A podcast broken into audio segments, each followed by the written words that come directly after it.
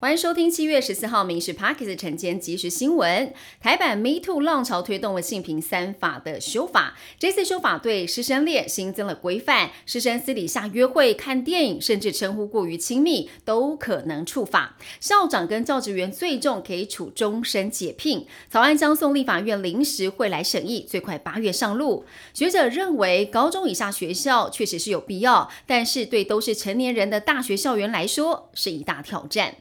大学分科测验落幕，今年考生增加了大约百分之四十，其中社会组增加了六千人之多。因为竞争对手增加，竞争更加的激烈。补教老师预估要考上台大医学是要两百八十四积分，至于台大电机需要两百二十积分，都比去年要来的提高。高交事故死亡人数虽然比去年下降，但是今年一到四月行人事故死亡一百三十四人，比去年同期增加了十二人，上升升了百分之九点八。今年一到四月交通事故死亡人数是一千零三十九人，六都就占了五成二。那么目前是以高雄表现最好，行人、高龄、酒驾以及三十内死亡人数。都是下降的。玩基金四月中旬结束了第八次护盘，首度揭露处分台股获利的情形。截至六月底，出脱了将近四成的持股，让净收益达到了新台币四十六亿元，其中包含认列的已实现利益超过了三十八亿元，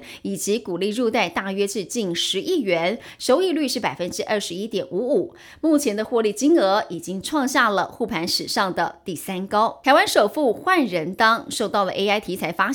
广达集团短线涨不停，十三号市值冲破了七千五百亿元，续写新高，也让董事长林百里身家超过九十一亿美元，折合新台币两千八百亿元，成为了新台湾首富。中国人民解放军连续三天在台海周边大规模的海空军联合演习，国防部指出，美军有一架反潜机在十三号上午沿着台湾海峡中线由北向南来航行，公布了侦获。中共各式战机有二十六架次出海活动，来应对美国的反潜机，这也罕见的证实了美中两军在台海互相监控的动态。而美国海军是表示，这是在展现美国对自由开放印度太平洋的承诺。美国参院外委会十三号上午以口头表决方式通过了台湾租税协定法案，授权美国总统透过了美国在台协会与台湾来洽签租税协定，处理双重课税的问题，促进贸易投资，也能够鼓励其他国家增进跟台湾的经济连结。法案接下来将会送交参院会来审议，等待国会参众两院都通过，就可以交付美国总统签署生效。美股的消息，因为投资人期待联准会结束。升息在望，科技股领涨之下，美股四大指数全面收高，道琼中场上涨了四十七点，收在三万四千三百九十五点，